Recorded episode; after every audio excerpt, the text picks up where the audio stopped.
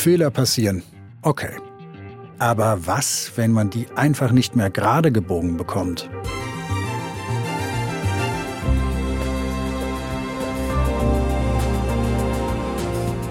Der Brexit könnte so ein folgenschwerer Fehler gewesen sein.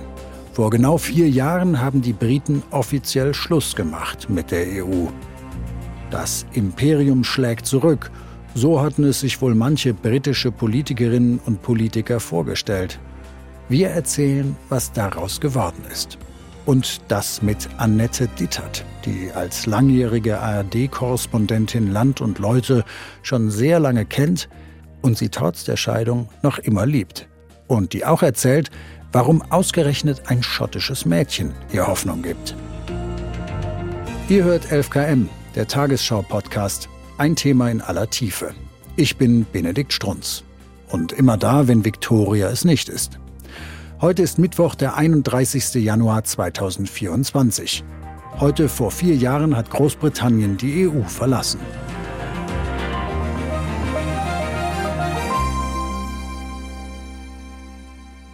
Hallo Annette. Hallo Benedikt.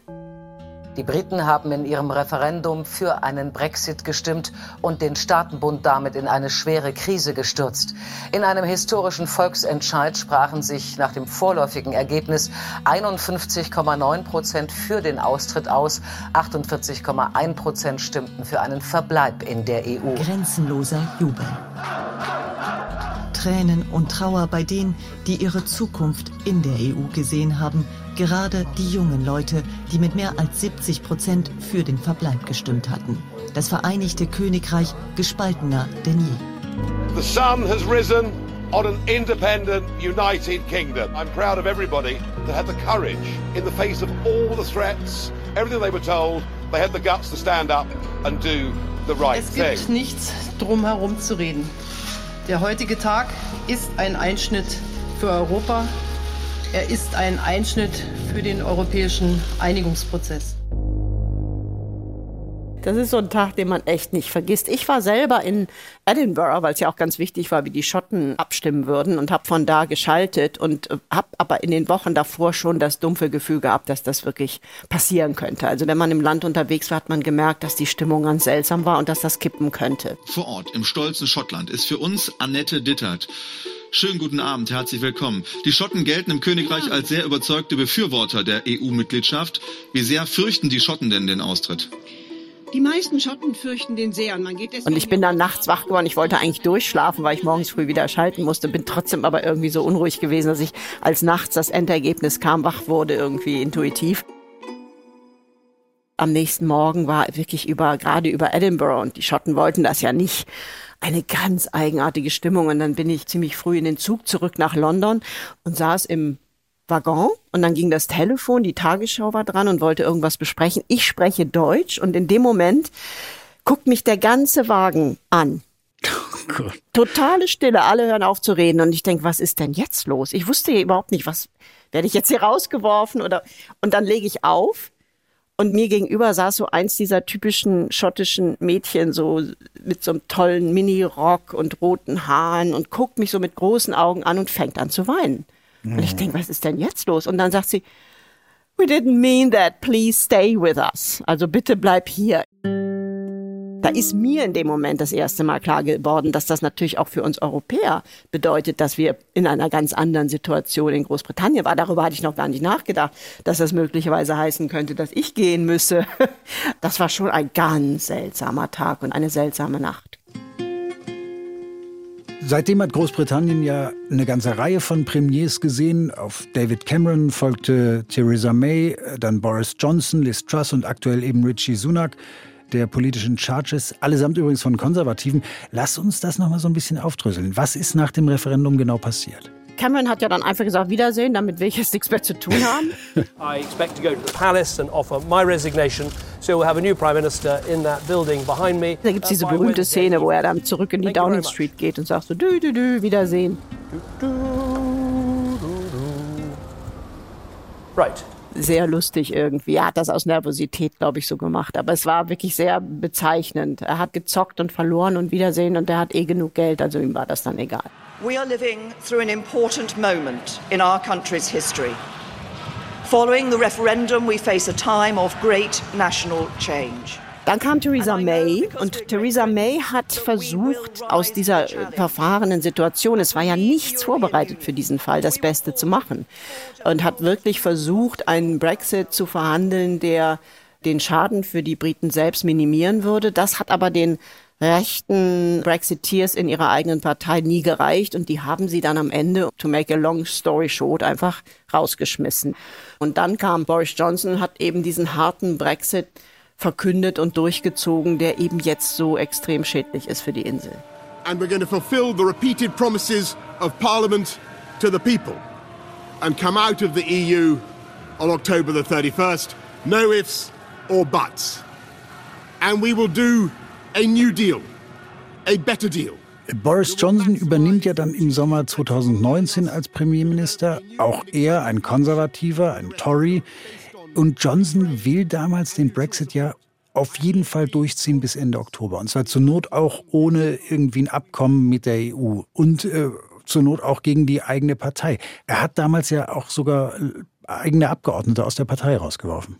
Ja, das war ein irrer Moment, weil das waren damals, ich glaube, über 20 Abgeordnete, die wirklich so die großen Gesichter und die großen Köpfe der Tory-Partei war. Da war der Enkel von Winston Churchill dabei, da war Ken Clark dabei, Dominic Grieve, David Gork, also alles so die Tory-Grandees, wie man auf der Insel sagt. Schwergewichte. Und die Schwergewichte, mhm. genau. Und Johnson hat gesagt, wenn ihr bei dieser Abstimmung nicht mit mir stimmt, dann werfe ich euch aus der Partei. Das hat aber keiner so richtig glauben wollen. Und dann hat er das tatsächlich in der Nacht getan. Die Abgeordneten stimmen zur Stunde über einen Gesetzentwurf ab, der einen Austritt Großbritanniens aus der EU ohne Abkommen verhindern soll. Johnsons Regierung hat unterdessen 21 Abgeordnete aus der konservativen Fraktion ausgeschlossen. Jene, die bereits gestern gegen die Regierung gestimmt haben. Jetzt live aus London, Annette Dittert. In diesen Minuten beginnt die dritte und finale Abstimmung über den Gesetzentwurf, der Boris Johnson beim EU-Ausstieg ohne Deal die Hände binden soll. Und das ist auch so ein Moment, den ich nie vergessen werde. Ich stand an, an dem Tag wie so oft in dem Jahr 2019 gegenüber gegenüber vom Parlament auf dem Green, auf dem sogenannten, wo alle Journalisten monatelang standen in dieser Zeit. Und dann kamen die alle aus dem Parlament zu uns, weil die dann natürlich auch Interviews geben wollten. Und ich habe noch nie eine, eine solche Menge an Abgeordneten und auch an so wirklich seriösen Schwergewichten so shell-shocked erlebt. Also die waren richtig schockiert und das war wirklich eine entscheidende Nacht, weil danach ist eben diese Partei abgedriftet, ja, in den ganz rechten Rand und seitdem kann man eigentlich nicht mehr sagen, dass die Tory-Partei eine konservative ist, sondern damals ist die wirklich abgebogen in Richtung Rechtspopulismus. Er hat dann all die Abgeordneten, sozusagen, die er rausgeworfen hat, mit Abgeordneten aus der UKIP und Brexit-Ecke besetzt, also mit Leuten, die eher so aus der AfD-Richtung kommen. Und heute, wenn du dir die Partei ansiehst, ist das eben eine, die, ich würde mal sagen, irgendwo zwischen CSU und AfD angesiedelt ist, aber keine im klassischen Sinne konservative Partei mehr. Also großes Chaos, letztlich sogar Verschiebung. Aber jetzt machen wir einen kleinen Sprung. Unter Boris Johnson trat der Brexit dann wirklich in Kraft. Mit Großbritannien verlässt heute um Mitternacht zum ersten Mal ein Mitgliedsstaat die Europäische Union. Kommissionspräsidentin von der Leyen sagte, sie wolle jetzt die Kräfte bündeln, um Europa voranzubringen. In London sind keine großen offiziellen Feiern geplant. Premier Johnson wird sich am Abend mit einer Rede an die Briten wenden. Das Land ist in der Brexit-Frage weiter tief gespalten. Würdest du sagen, Johnson ist einer der verantwortlichen Architekten des Brexit? Ich würde ihn nicht Architekt nennen, sondern eher einen Vandalen, weil ich meine, er hat das eben überhaupt nicht verhandelt, sondern er hat einfach nur gesagt, lass uns den härtesten möglichen Brexit machen. Let's make 2020 about the people of this country and not about its politicians. Let's get out of the rut of the last three years. And Der hat die Details gar nicht verstanden, das weiß man jetzt, weil sich mittlerweile Leute auch aus seinem Umkreis dazu geäußert haben. In Nordirland sagt er, das ist völlig egal, es wird gar kein Paperwork geben, das schmeißt er einfach in Müll. Der hat eigentlich den Leuten signalisiert, dass alles bleibt, wie es ist. Und dass es einfach nur alles viel besser wird, weil man ja jetzt der EU nicht mehr so viel Geld zahlen muss. Es war wirklich vollkommen rücksichtslos, leichtfertig und letztlich in gewisser Weise auch kriminell, was der da gemacht hat. Warum meinst du kriminell? Naja, weil er einfach äh, unglaublich viele Leute ins Unglück gestürzt hat. Kriminell jetzt nicht im legalen Sinne, sondern kriminell im Sinne, wenn ein Politiker derart rücksichtslos populistisch unterwegs ist und mit dem Schicksal so vieler seiner Menschen spielt. Sag mal, was mir noch nicht so ganz klar geworden ist, der Brexit, ja. Würdest du jetzt sagen, das ist im Grunde die Krankheit derzeit, also auch im mhm. politischen, mhm. oder eher das Symptom von was anderem? Weißt du, was ich meine? Ich denke, der Brexit war der erste große Ausbruch dieses Rechtspopulismus, den wir im Moment auf der ganzen Welt sehen. Die Briten waren eigentlich, das kam ja noch vor der Wahl von Donald Trump damals in 2016, waren damit eigentlich ein Vorreiter, wenn man so will. Das war ja genau das, was wir jetzt überall erleben. Es waren Fake News, es war targeted, also die haben ganz gezielt Fake News online mit Datenmaschinen an die richtigen Leute geschickt. Es war alles nur noch binär. Entweder ist man dafür oder dagegen. Jedes rationale Argument wurde diskreditiert. Es wurde gar nicht zugelassen, wenn ein Experte mal sagte, dass das eben ökonomisch ein Drama wird. Das war alles überhaupt kein Thema mehr. Man war plötzlich in so einem Glaubenskrieg. Es war letztlich ein Kult, dieser Brexit ob man an Großbritannien glaubt oder nicht, ob man ein Patriot ist oder nicht. Insofern waren sie da wirklich ja ein Vorreiter, was diesen Rechtspopulismus angeht. Und die Folgen davon müssen die Briten eben jetzt ausbaden. Früher sozusagen in der Schule, im Studium hat man auf Großbritannien geschaut, also in meinem Fall, und hat sich gedacht, wow, voll die tolle mhm. politische Kultur da irgendwie auch. Mhm. Hat die politische Kultur in diesem Prozess auch Schaden genommen, würdest du sagen? Absolut. Also ich würde sagen, das ist sogar der dramatischste Folgeschaden des Brexit. Die ökonomischen Probleme kann man wahrscheinlich irgendwann irgendwie mittel- und langfristig wieder reparieren. Was aber schwer zu reparieren ist, ist der Schaden, den der politische Diskurs genommen hat. Also dass plötzlich Lügen, Verdrehungen, bösartige Anschuldigungen in einer Form um sich gegriffen haben, die eben letztlich die Demokratie unterminieren. Und dann hat Johnson ja auch ganz konkret die Fundamente und den Boden der britischen Demokratie beschädigt, indem er das Parlament widerrechtlich entlassen hat, weil es ihm nicht passte, was im Parlament passiert ist, indem er die Leute belogen hat. Und das Schlimme ist eben mit dem Ende von Boris Johnson ist diese Art des populistischen Kulturstils oder Demokratiestils, wenn man so will, nicht weggegangen. Also das ist schon erschreckend, dass das einfach weiterläuft, dieser Verfall der politischen Kultur, dass das nicht eben zu Ende ist, wenn einer wie Trump oder Johnson dann mal abgewählt wird oder abgesetzt wird. Das sehen wir ja auch in Washington gerade. In der öffentlichen Wahrnehmung gibt es ja schon gerade so eine Art Wechselstimmung, wenn man jetzt auf Umfragen schaut. Gibt es so Punkte, wo du sagen würdest, da war dann das Maß voll und die Leute haben gesagt, so Tories, also bei aller Liebe, aber so geht's nicht weiter? Ja, interessanterweise war der eigentliche Punkt, wo die Leute richtig wütend geworden sind auf die Tory-Partei und Johnson. Partygate, diese berühmte Debatte darum, dass während der Pandemie und während des Lockdowns eben Johnson zwar sehr strikte Maßnahmen verhängt hat, aber in seiner eigenen Downing Street äh, eben gefeiert wurde einfach. Und da tauchten eben ein Jahr später die ersten Bilder und Videos auf. Und dann plötzlich dachten die Leute, Moment mal, ich konnte nicht zu meiner sterbenden Großmutter ins Altenheim, weil das verboten war. Und die haben da Party gemacht, sich betrunken und noch Jukeboxes sich anliefern lassen dafür. Und da gab's wirklich einen Aufschrei, weil da haben die Leute gemerkt, wie unseriös, wie anarchisch im Grunde und wie wenig ernst es dazu ging. Und da wurde dann ja auch am Ende Boris Johnson dann von seiner eigenen Partei, weil die Stimmung im Land eben so düster war, dann auch sozusagen rausgeschmissen und dann kam Liz Truss. Firstly, I will get Britain working again. I have a bold plan to grow the economy through tax cuts and reform. Liz Truss, können wir kurz machen, hat sich nur ein paar Wochen als Premierministerin im Amt gehalten. Dann kam Rishi Sunak, der seitdem der Premier und auch Parteivorsitzende der Tories ist. Together we can achieve incredible things. We will create a future worthy of the sacrifices so many have made. And fill tomorrow. Was ist Rishi Sunak so für ein Typ? Rishi Sunak ist einer der reichsten Männer Großbritanniens. Der ist, glaube ich, sogar reicher als der König und als der Palast. Wow. Das ist einer, der kommt aus der Banking World. Das ist jemand, der sich eigentlich eher so Menschen wie Elon Musk nahe sieht als dem normalen Briten. Und das ist auch sein größtes Problem. Der wird als jemand wahrgenommen, der überhaupt keinen Bezug zu dem normalen Durchschnittsbriten hat. Der ist eben wahnsinnig abgehoben, fliegt überall mit dem Privatjet hin, selbst wenn er von London nach Manchester muss. Das ist völlig absurd teilweise und wird nicht sehr gut aufgenommen, gerade weil es den Briten eben im Moment so schlecht geht. Empfinden Sie diesen Premier doch als jemanden, der ihre Probleme weder sieht noch wirklich lösen will. Und das ist auch mit ein Grund, warum die Tories in den Umfragen im Moment so schlecht dastehen. Annette, den Briten geht's schlecht, sagst du. Dass es jetzt nach dem Brexit wirtschaftliche Probleme gibt, ist kein Geheimnis. Hast du aber so eine Situation aus deinem Alltag, wo du sagen würdest, okay, da habe ich jetzt wirklich einmal ganz, ganz plastisch gemerkt, irgendwas läuft gerade überhaupt nicht rund. Ja, jede Woche merkt man das irgendwo. Die drastische Situation, an die ich mich jetzt gerade so spontan erinnere, ist, dass einer meiner Nachbarn keine Luft mehr kriegte, der lief plötzlich blau an und wir haben oh zu dritt versucht, einen Rettungswagen zu bekommen und der kam nicht. Und das mitten in London. Wir haben auf drei Handys parallel angerufen und haben den dann am Ende ja, mit dem Taxi ins Krankenhaus gebracht. Ist nicht dein Ernst? Also es ist wirklich ein großes Problem. Es warten mehr als 7,8 Millionen Menschen, es gab gerade eine Untersuchung dazu, auf einen Krankenhaustermin. Und da geht es auch um ernste Krebspatienten, die keine OP-Termine mehr bekommen.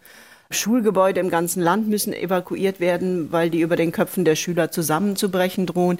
Der Justizminister überlegt, die Gefängnisse, die auch völlig überfüllt sind, der überlegt, ob er jetzt Gefängnisplätze auf dem europäischen Kontinent anmietet. Und deutsche Gerichte haben zuletzt eine Auslieferung britischer Straftäter ins Vereinigte Königreich aus humanitären Gründen abgelehnt, weil es da so dramatische Zustände hat. Und insgesamt, und da gab es jetzt auch noch mal gerade eine neue Studie, die ganz interessant war, die auch sehr gründlich war vom Roundtree Institut, einem renommierten sozialen Institut. Und die kommen zu dem Schluss, dass fast vier Millionen Briten in Destitution, also in dauerhafter Armut ohne jede Perspektive leben und davon eine Million Kinder. Oh dear. Siehst du sowas auch auf der Straße? Merkt man das im Alltagsbild? Total. Ja, das merkt man total. Also du siehst es an der extrem hohen Zahl von Obdachlosen, selbst wenn du durch London über die Oxford Street gehst. Da ist ein Zelt, ein Obdachloser am nächsten. Das war ja früher die renommierte der Kudamm London sozusagen. Ja. Da sind ganz viele Läden zu. Du siehst, dass gerade die kleinen und mittleren Läden auch in London aber natürlich noch mehr oben im Norden Englands oder in Schottland und Wales einfach nicht mehr überleben können, weil die Inflation so hoch ist, weil die Briten mehr für ihre Kredite zahlen, weil die einfach kein Geld mehr haben und weil gleichzeitig alles, was importiert wird, und da sind wir wieder beim Brexit, deutlich teurer geworden ist und noch teurer wird. In diesen Wochen werden jetzt endlich die Checks eingeführt, die die Briten schon ganz lange seit dem Brexit hätten machen müssen, nämlich Kontrollen der Gemüse- und Obsteinfuhre aus der EU. Und dann wird das alles noch teurer. Sag mal, und wenn ich jetzt eine Familie bin mit kleinem Einkommen, dann habe ich tatsächlich auch gerade Situationen, in denen es schwierig ist, Essen zu kaufen, oder? Es ist auch der Mittelstand. Ne? Das reale Haushaltseinkommen der Briten ist im Durchschnitt seit 2019 um 3,5 Prozent gesunken. Das ist der dramatischste Fall des allgemeinen nationalen Lebensstaats seit Beginn der Berechnung in den 50er Jahren. Und das heißt, das trifft auch ja ganz normale Leute. Und ich habe auch Freunde, die die haben zwei Kinder, die müssen sich echt überlegen, ob sie heizen oder einkaufen gehen. Also das ist schon relativ dramatisch, wenn du nicht richtig viel Geld hast in diesen Tagen in Großbritannien. Und gibt es denn sowas wie in Deutschland auch ähm, so Tafeln? Foodbanks heißt das bei uns. Ja, gibt es auch bei euch. ja, ja, klar. Es war schon letzten Winter so, das war ein Rekordwinter für die Foodbanks und wir haben auch kürzlich da gedreht in mehreren, in Cornwall und Devon. Dieses Lager hier ist eine riesige Lebensmittelsammelstelle, von der aus die Foodbanks in der Region beliefert werden. Allein in den letzten acht Monaten haben sie von hier aus mehr als eine Million Mahlzeiten verteilt. Und du siehst es eben auch, wenn du durchs Land fährst, dass überall so Suppenküchen stehen und eben lange, lange Schlangen davor sind. Schlangen, die es so in dieser Form früher nicht gegeben hat. Du kannst deine Familie nicht mehr ernähren. Das ist furchtbar. Was ist das für ein Land, in dem wir leben? Ich weiß nicht, wie sie das rechtfertigen können. Es erinnert mich jetzt ein kleines bisschen an Geschichtsunterricht und ältere Zeiten in Großbritannien, ja. was so die Schere angeht. Ja, die ist extrem. Also die ist eben auch wieder extrem offen gegangen. Es war immer extremer, der, der Unterschied zwischen arm und reich als in Deutschland oder in den meisten europäischen Ländern. Aber das ist, muss man sagen, seit dem Brexit nochmal deutlich schärfer geworden, dieser Unterschied. Es gab gerade eine Untersuchung des Bloomberg Instituts, dass der Brexit die Briten im Jahr im Schnitt 100 Milliarden Pfund kostet. Also das heißt, es wow. sind vier bis fünf Prozent des Bruttosozialprodukts, die einfach weg sind. Und wenn man jetzt überlegt, dass dann noch die Pandemie und die, die, die Folgen und Kosten des Ukraine-Kriegs dazukommen, das ist das Letzte, was so ein Land dann gebrauchen konnte. Und der Unterschied ist, dass das eben dieser Brexit eine Dauerspirale nach unten ist. Der Import und der Export von Gütern wird ja immer teurer, je mehr die EU sozusagen Regeln und Gesetze beschließt und äh, die Briten sich dadurch immer weiter davon entfernen. Das heißt, es ist ein Slow-Motion Car Crash, sage ich immer. Über die nächsten Jahre wird dieser Brexit immer mehr und immer nachhaltiger Verluste produzieren für die Briten. Das passiert eben, wenn man sich von dem größten Markt, mit dem man in Wirtschaftsbeziehungen steht, einfach abhackt. Und die Leute im, weiß ich nicht, Pub, U-Bahn, auf der Straße, sagen die das auch? Haben die es im Bewusstsein, dass sie sagen, dieser Brexit ist einfach die falsche Entscheidung gewesen, das nervt, der ist verantwortlich dafür, dass es uns jetzt so geht? Ja, es gibt jetzt ja Umfragen, in denen man sehen kann, dass 60 bis 65 Prozent der Briten jetzt denken, es war ein Fehler. Die sehen das schon, also auch die, die damals dafür gestimmt haben. Dennoch spricht man kaum drüber. Das ist ja auch klar. Ich meine, jeder weiß, das kann man so schnell nicht mehr rückgängig machen. Also lässt man es lieber und ja, let's just move on. Aber ich denke schon, dass es mit einer neuen Regierung, und in diesem Jahr haben wir ja Wahlen und sehr wahrscheinlich werden die Tories, die den Briten den Brexit ja gebracht haben, abgewählt und dann haben wir eine neue Regierung, wahrscheinlich eine Labour-Regierung, also eine Art sozialdemokratische Regierung, dass die schon allmählich versuchen werden, auch wieder Schritte auf die EU zuzugehen und das ein bisschen zu reparieren. Aber wirklich ändern kann man es eben so schnell nicht. Die EU hat auch im Moment andere Probleme, als sich die Briten wieder an den Hals zu holen, sage ich mal. Aber noch sind die Tories ja in der Regierung. Wie ist denn die Stimmung in der Partei jetzt äh, hinsichtlich des Brexit? Die haben es ja 13 Jahre in der Hand gehabt, die Tories. Und es geht dem Land wirklich in jeder Hinsicht schlechter. Und der Brexit, den jetzt sich Sie ja zu verantworten haben, es gibt keinen einzigen Punkt, wo ein Tory einem sagen kann, was jetzt eigentlich daran positiv ist. Die werden auch immer mal danach gefragt und dann kommt immer nichts. Also insofern ist wirklich da wenig Hoffnung. Und wenn man mit Tories selber spricht, die sagen einem selber, wir sind total ausgelaugt und wir müssen jetzt mal in die Opposition. Also nicht, wenn man ein Mikrofon hinhält, aber wenn man mit denen mhm. off the record spricht, da merkt man, dass da eine ungeheure Erschöpfung ist. Da ist eben auch kein Personal mehr richtig, weil eben so viele aus dem alten konservativen Zentrum gar nicht mehr Mitglied der Partei sind. Aber die Regierung muss ja irgendeine Form von Strategie haben, mit der Situation umzugehen. Also entweder direkt umzugehen oder indirekt, sage ich mal. Erkennst du irgendwie politischen Gestaltungswillen in irgendeine Richtung oder dass man zumindest versucht, diese Probleme zu handeln? Ich sehe da im Moment wirklich keinen Gestaltungswillen mehr bei der jetzigen Regierung.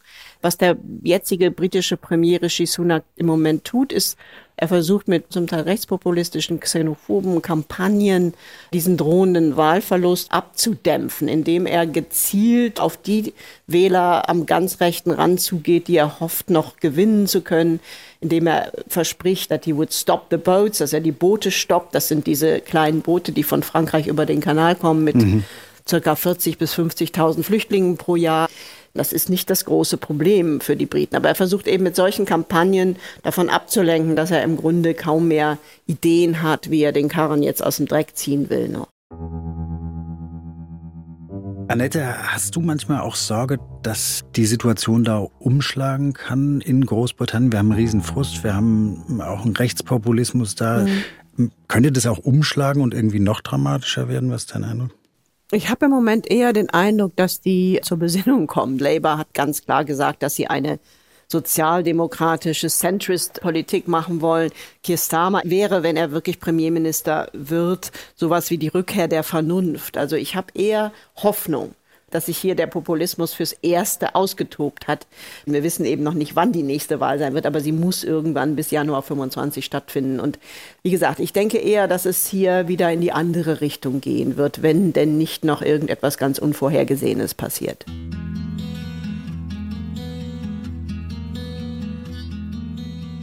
Nach dem, was du jetzt alles beschrieben hast, weißt du, in Deutschland wäre das schon die totale Katastrophe geworden, sozusagen in der öffentlichen Meinung auf der Straße. Die Leute wären ausgerastet, ist bei euch aber nicht so. Nee, das ist ja immer so hier. Also die Briten sind halt generell stoischer und nehmen vieles hin. Das hat zum Teil mit dem Klassensystem zu tun, dass man so als Working Class oder Middle Class weiß, dass man gegen die da oben sowieso nicht ankommt.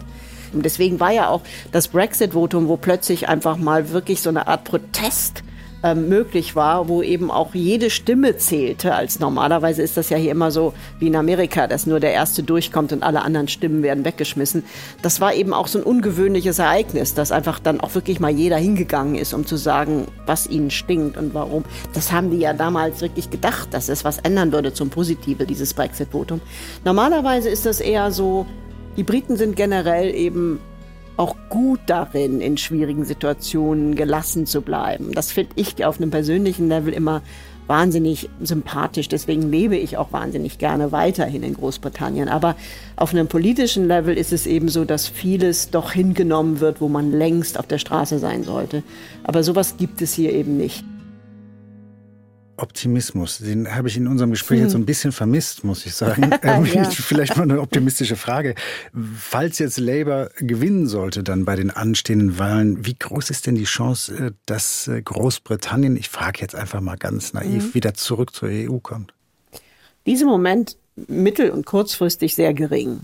Brüssel hat andere Probleme. Labour, Keir Starmer weiß das, der Chef der Labour-Partei.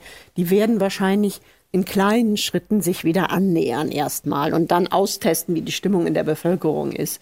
Und eine echte Rückkehr zum Status quo, wie es vorher war, wird es so nicht geben. Weißt du, was ich so schade finde, Annette? Ich persönlich sozusagen mag Großbritannien total gern, auch die Leute da. Ich mhm. habe auch Freunde da und Bekannte und so und denke mir immer so, oh mhm. Mann, was für ein Mist eigentlich. Ja, denke ich auch. Kannst du vielleicht zum Schluss nochmal sagen, dieses schottische Mädchen, von dem du gesprochen hast, was mhm. du im Zug getroffen hast, was dann angefangen hat zu weinen, mhm. Gibt es diese Menschen noch, also gibt es noch diese Warmherzigkeit und auch die Lust sozusagen, zumindest auf europäische Kultur und auf uns in Europa? Ja, natürlich gibt's das. Ich meine, Großbritannien ist nach wie vor das, finde ich, tollste Land der Welt. Deswegen lebe ich ja auch so gerne da. Und die Menschen haben sich natürlich nicht wirklich verändert. Und die sind genauso witzig, warmherzig und, und liebevoll im Umgang im Alltäglichen und höflich, wie es das Klischee manchmal so sagt. Das ist alles so und das hat sich auch nicht verändert. Und es ist eigentlich sogar im Gegenteil so, dass es, glaube ich, noch nie eine so pro-europäische Stimmung gegeben hat, wie hier jetzt nach dem Brexit. Also vorher hat das eigentlich nie jemand groß interessiert. Mittlerweile, wenn du mit vor allem jüngeren Briten sprichst, die sagen alle, was war das für ein Mist? Ne, die wollen das nicht. Und da wird eben auch ganz anders über Demokratie jetzt diskutiert. Das hat eben auch gute Folgen gehabt. Und ich bin durchaus hoffnungsvoll, dass Großbritannien mittelfristig wieder Teil der EU wird auf irgendeine Weise und ganz sicher mehr Teil Europas ist als vielleicht vorher. Vielen, vielen Dank für diese wahnsinnig spannenden Einblicke. Pleasure und thank you for having me, wie man hier sagt. Tschüss. Annette Dittert ist ARD-Korrespondentin in London. Die Recherchen und Berichte des ganzen Studios London findet ihr auch auf tagesschau.de. Verlinken wir euch. Uns findet ihr in unserer Homebase der ARD Audiothek und überall, wo ihr sonst noch Podcasts hört. Folgenautor ist Caspar von Au. Mitgearbeitet hat Marc Hoffmann. Produktion Christiane Gerhäuser-Kamp, Viktor Werisch und Hanna Brünjes. Redaktionsleitung Lena Gürtler und Fumiko Lippe. 11KM ist eine Produktion von BR24 und NDR Info. Mein Name ist Benedikt Strunz. Wir hören uns morgen wieder. Dann schauen wir uns genauer an, wer die Houthi-Milizen sind und was im Roten Meer gerade los ist. Macht's gut. Ach, und eins noch. Wenn ihr jede Woche spannende Neuigkeiten aus Großbritannien mitbekommen wollt, dann hört doch mal in den NDR Info Podcast die Korrespondenten aus London rein. Dort treffen sich unsere Kolleginnen und Kollegen aus dem Studio in London und reden über alles Wichtige, über die wichtigsten Meldungen, skurrile Schlagzeilen und kulturelle Phänomene aus dem Vereinigten Königreich. Eine neue Folge gibt's jeden Freitag in der ARD Audiothek. Da hört ihr auch uns, 11KM.